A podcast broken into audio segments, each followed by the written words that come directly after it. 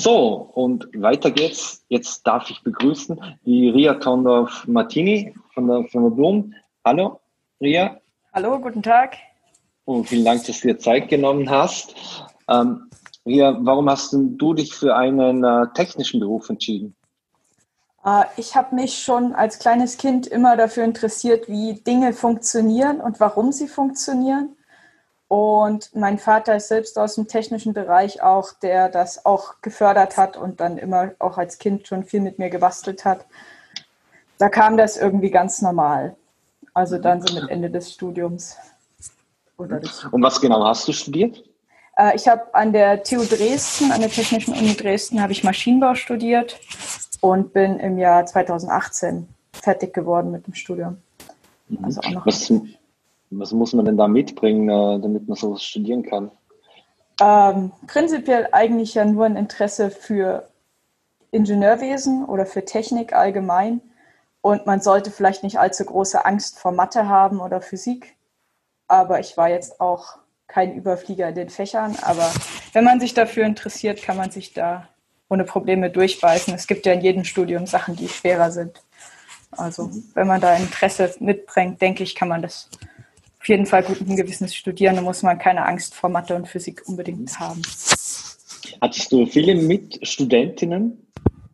Ähm, ja, schon relativ. Also bei uns hatte man sich, glaube ich, damals gefreut, wenn ich die Zahl richtig im Hinterkopf habe, dass wir nahezu 20 oder an die 20 Prozent im ersten Semester bei der Immatrikulation waren.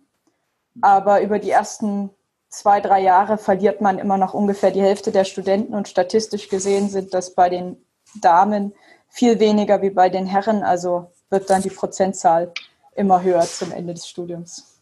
Mhm. Also die, die Damen haben ein höheres Durchhaltevermögen als, als die Männer.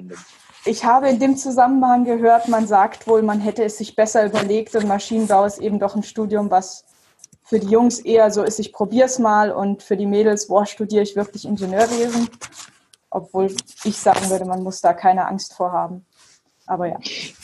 Du bist ja jetzt bei, bei der Firma Blum, das ist ein Global Player und Weltmarktführer in seinem Bereich. Äh, was ist denn genau dein Aufgabenbereich dort? Ähm, genau, ich bin jetzt bei der Firma Blum. Ich bin in der Abteilung Berechnung und Simulation mit dabei. Das heißt, wir unterstützen die Entwicklung und Forschungsabteilung bei Auslegung von Bauteilen, Drehpunktsuchen, diverse Sachen. Ähm, immer unterstützt vom Computer auch. Mhm. Also, also digitale Dinge und äh, Digitalisierung äh, ist bei dir im Prinzip ein Prozess, der, der fortlaufend ist. Und äh, geht es überhaupt ohne digitale Dinge? Das kann man schon so sagen. Ja, ohne digitale Tools würde es schon ziemlich schlecht aussehen. Also genau, wir arbeiten viel mit diesen ganzen CAE und CAD-Software, also Modellierung von Bauteilen und dann Auslegung oder Festigkeitsanalysen, FEM. Wie hält das Bauteil die Belastung aus und solche Sachen? Das ist immer computergestützt eigentlich. Gibt es noch, gibt's noch Papier? Es wird seit Jahren, ich kann mich erinnern, auch in meiner Branche seit Jahren propagiert, das Paperless Office. Äh, wie ist das bei euch? Gibt es nur Dinge, die auf Papier gemacht werden und, oder macht man alles digital? Es wird fast alles digital gemacht, aber so Konzeptskizzen oder in Besprechungen schnell eine Skizze, das geht eben immer noch am besten auf Papier. Aber die mhm. eigentliche Berechnung findet eigentlich nicht auf Papier statt. Wie funktioniert das in der Kommunikation? Wie äh, kommuniziert ihr? Seid ein Riesenkonzern, der, der weltweit tätig ist? Ähm, bei uns ist es so, dass wir quasi, ja, man kann schon fast sagen, Dienstleister im Haus sind. Das heißt, aus der Entwicklung und Forschung kommt man auf uns zu und sagt, hier das Teil, wie sieht es aus? Könnt ihr das berechnen? Helft uns mal. Also wir sind Theorieunterstützung quasi im Haus auch ein Stück weit. Mhm. Jetzt hat ja die Digitalisierung in den letzten 10 bis 25 Jahren einen, einen riesigen Schub gegeben. Also auch für die, für die normalen Menschen ist ja mit der Einführung des Smartphones äh, hat sich schon sehr viel verändert. Wie ist denn deine Einschätzung dazu? Steckt das alles noch äh, in den Kinderschuhen, auch vor allem, weil du natürlich in einem sehr großen international agierenden Betrieb bist, wo, wo Digitalisierung eine große Rolle spielt? Ja, steckt das noch in den Kinderschuhen? Äh, wie, wie weit wird das gehen? Oh, ich würde nicht sagen, dass das noch in den Kinderschuhen steckt, weil wenn ich überlege, was man uns auch in Vorlesungen erzählt hat, wie Simulation schon allein vor 10 oder 15 Jahren stattgefunden hat, ist es schon deutlich bedienerfreundlicher, auch gerade mit der Digitalisierung. Man kann es viel besser visualisieren. Man, man kann Böses sagen, Simulanten machen ja nur bunte Bildchen. Das kann man sich also eigentlich auch recht gut räumlich vorstellen. Wir haben eigentlich immer das 3D-Modell, oder nahezu immer das 3D-Modell und dann, ja, diese ganze Digitalisierungsrichtung. Wir haben nicht mehr nur irgendwie eine Punktewolke als Textdatei, die dann irgendwie vom Solver berechnet wird, sondern wir haben das zum Anschauen und Drehen. Das würde ich schon sagen, ist schon Digitalisierung, so wie es sein sollte. Aber natürlich gibt es da immer Weiterentwicklungen. Zum Glück bleibt die Welt ja nicht stehen und da gibt es immer was zu tun. Aber ich denke, da stehen wir schon ganz gut heutzutage. Mhm. Ja, technische Berufe etc. waren früher eine sehr starke Männerdomäne. Wie ist denn das bei euch oder in deiner Abteilung? Oder braucht es mehr Frauen? Ist Technik weiblich? Also ich bin der Meinung, am besten ist ein Team immer, wenn es gut gemischt ist. Also am besten Richtung Hälfte, Hälfte. Und da muss man zugeben, sind wir in der Technik allgemein einfach immer noch weit davon oder noch ein ganzes Stück davon entfernt. Ähm, jetzt bei uns selbst in der Abteilung sind wir beinahe 20 Prozent Damen. Im Moment haben wir gerade noch ein paar Praktikantinnen, beziehungsweise Diplo also die ihre Abschlussarbeit gerade schreiben. Da kommen wir beinahe auf 40, 50 Prozent. Da passt das eigentlich ganz gut. Aber ja, das ist auf jeden Fall was, was ich empfehlen würde für alle Mädels, die sich für mhm. Technik interessieren. Nicht scheuen davor, einfach machen. Mhm. Vor allem jetzt in der, in der Corona-Zeit war es ja auch nicht immer möglich, äh, direkt äh, in Kontakt zu treten mit jemandem. Ähm, welche Tools habt ihr da verwendet, zum, um zu kommunizieren? Du hast vorhin andere sehr spezielle Tools äh, auf, aufgezeigt, die ihr braucht in, in eurem Bereich. Aber was sind so Dinge, die, die, die ihr sonst verwendet? Hm, also wir verwenden sonst zum Beispiel Microsoft Teams für solche Videogespräche oder Konferenzen. Da kann man wunderbar sich mit dem Gegenüber austauschen. Das ist natürlich nicht dasselbe wie im Besprechungsraum, face-to-face -face, nebeneinander, aber das funktioniert schon sehr gut. Da kann man dann auch den Bildschirm teilen und somit die Berechnungsergebnisse oder die, die Sachen auch gut diskutieren. Aber das persönliche Gespräch, das fehlt natürlich auch ein Stück weit. Obwohl man sagen muss, jetzt durch Corona musste man ja in allen Bereichen, ob in Schulen, Universitäten oder Firmen, musste man den Schritt machen. Und da finde ich, hat es doch extrem gut geklappt. Das hätten wahrscheinlich viele so vorher nicht gedacht. Also man zieht auch äh, positive Learnings draus, die man auch in Zukunft äh, posit sich positiv auswirken. Ja, ich denke schon, ja. Man muss ja immer das Positive auch sehen. mhm.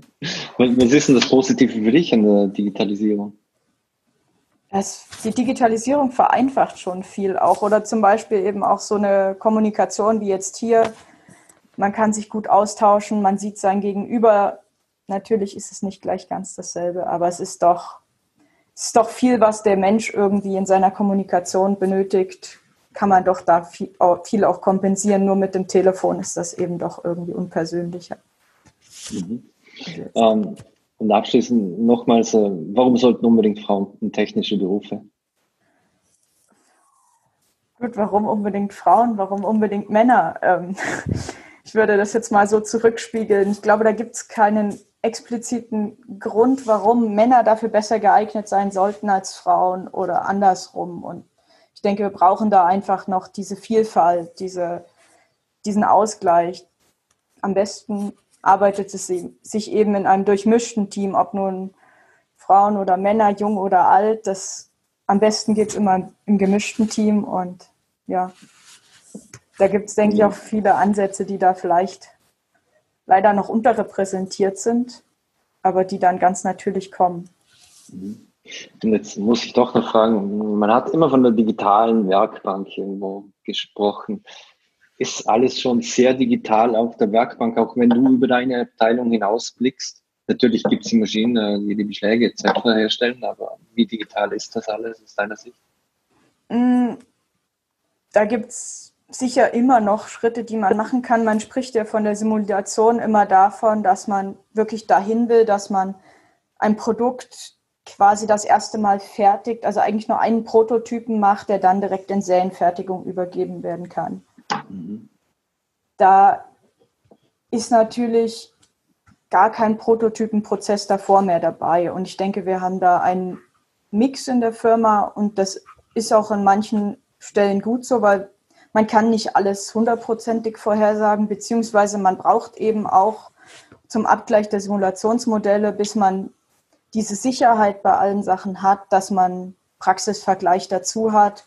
Und ich denke, wir sind da schon auf einem guten Weg und aber auch immer noch nicht so weit, dass wir direkt aus dem Simulierten direkt in die Serienfertigung starten können. Also wir sind da irgendwo noch dazwischen. Aber ich denke, wir sind auf einem sehr guten Weg, dass wir immer mehr zum digitalen Zwilling kommen, der dann direkt aus dem Digitalen ins Physische auch Richtung Serienfertigung übergeben werden kann.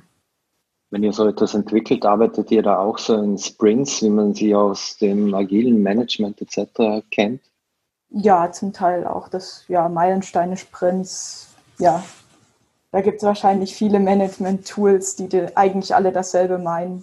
Man muss ja immer in Blöcken irgendwie anfangen und sich langsam vortasten, sage ich mal, beziehungsweise eben Arbeitspakete schnüren, dass man die auch effizient bearbeiten kann. Und werden die dann digital abgebildet oder am Whiteboard? Hm, wie, wie meinen Sie mit dem? Also äh, Gibt es ein digitales Tool dafür, wo man dann sieht, äh, ob die also, Milestones erreicht wurden oder ähnliches? Äh, das gibt es digital. Super, dann wünsche ich noch viel Erfolg, bedanke ich mich recht herzlich für das Gespräch und wünsche alles gut. Vielen Dank Ihnen auch und ja, vielen Dank, dass Sie mich eingeladen haben. Danke.